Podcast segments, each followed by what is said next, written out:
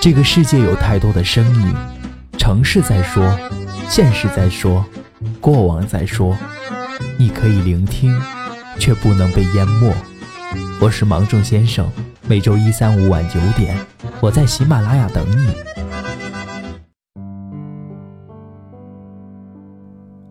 人生如尺，要有度；感情如面，别越界。最好的交往，不是无时无刻在一起，而是保持适当的距离。这个距离不远，也不近，不疏，也不密。西方有这样一则寓言：在寒冷的冬天里，两只刺猬要相互取暖。一开始，由于距离太近，后来。他们调整了姿势，相互之间拉开了适当的距离，不但能够相互取暖，而且很好的保护了对方。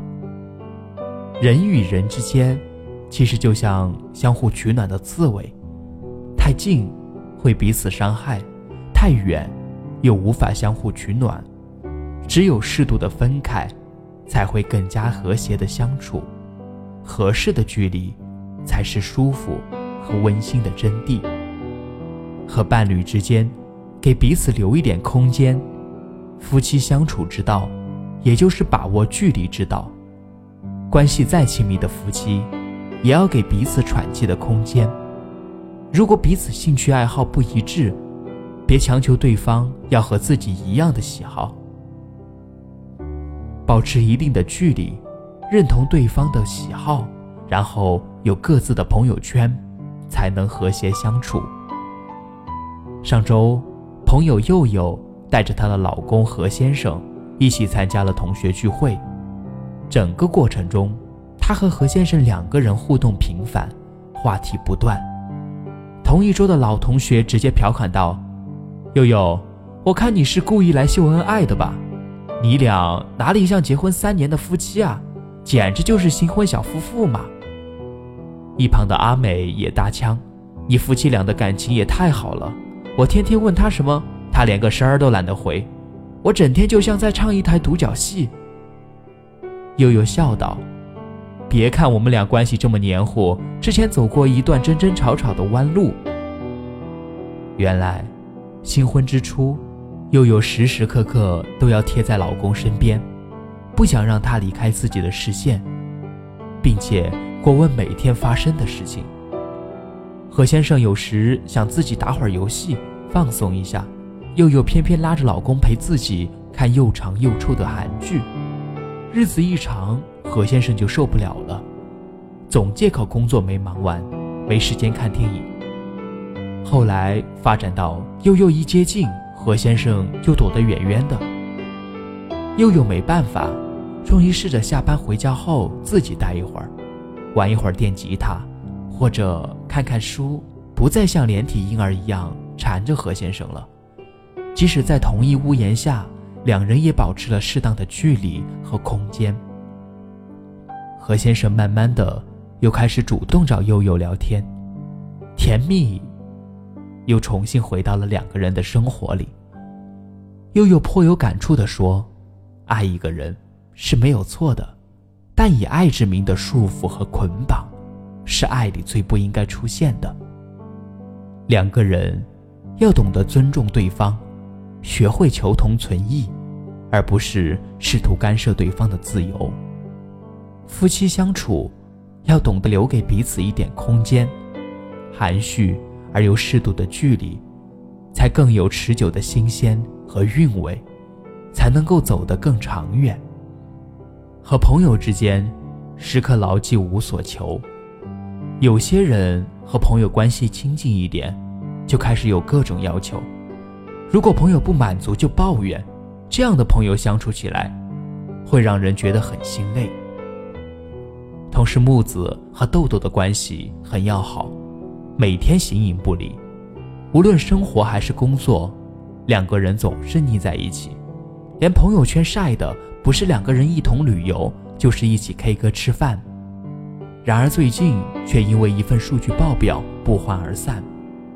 原来那天老板让木子做一份当月的出货数据报表，木子想到豆豆之前做过类似的工作，便想让他代劳，而豆豆因为手里有事儿在忙，婉拒了木子的请求。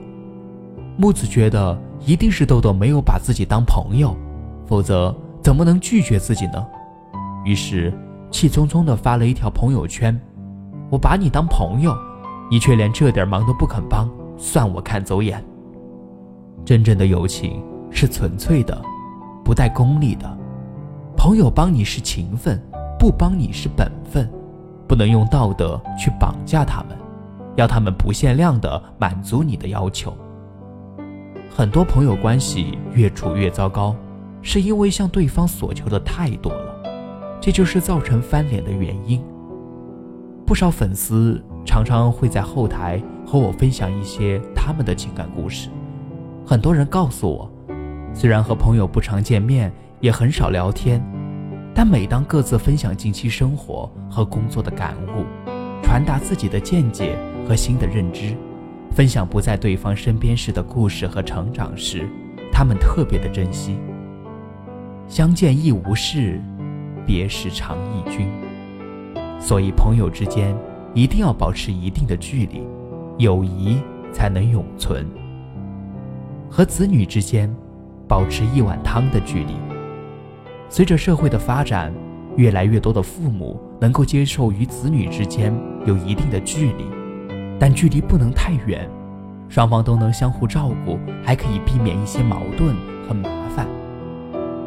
北大才女赵杰说过这样一段话：“我钦佩一种父母，他们在孩子年幼时给予强烈的亲密，又在孩子长大后学会得体的退出，照顾和分离。”都是父母在孩子身上必须完成的任务。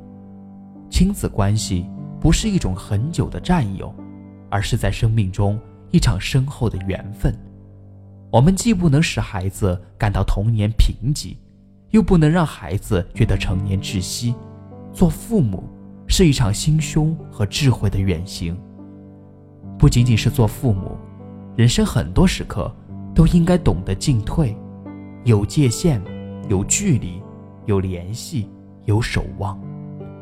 和子女之间最佳的距离，就是一碗汤的距离。